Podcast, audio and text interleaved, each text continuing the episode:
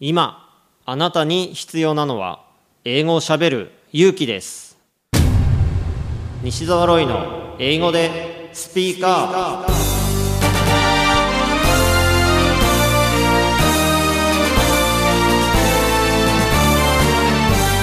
こんにちは。イングリッシュドクターの西澤ロイです。スピーカー。これは英語が少しくらい下手でも間違っていても大きな声でしゃべるとか堂々と意見を言うという意味です。英語は喋らないと絶対に使えるようになりません。今回も様々なレベルの英語学習者の方に英語で喋っていただきましょう。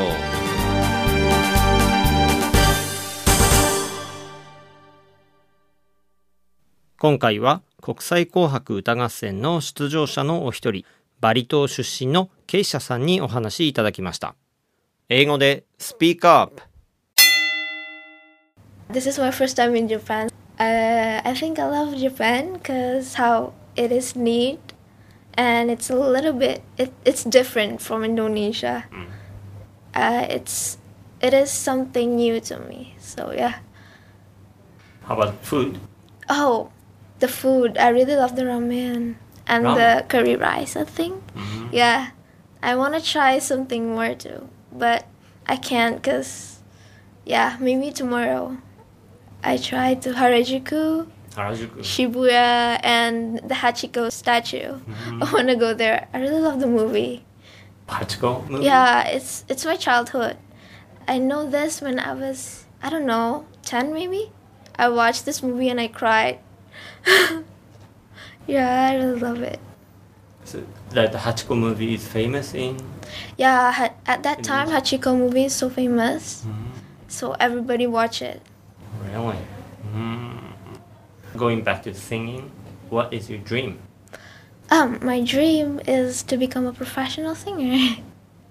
Professional singer. yeah, because uh, I think it's my childhood dream too to become a singer, and since this is my hobby too, this is maybe the career that I like.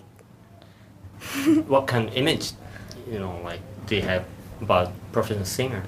um, image.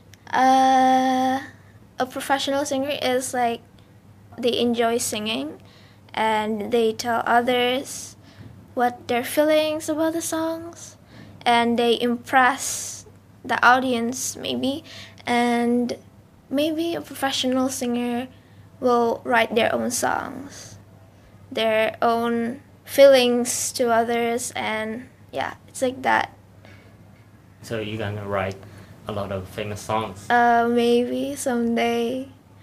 But I'm not that talented on writing a lyrics. But I can do like arrange and yeah, I can't really do the lyrics sometimes.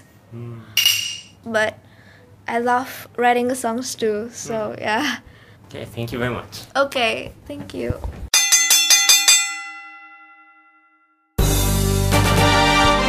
英語でスピーカー下手でもたどたどしくても何かを話せばコミュニケーションが生まれますあなたも勇気を出して英語でスピーカーアップしてみてくださいねナビゲーターはイングリッシュドクター西澤ロイでしたバイバイ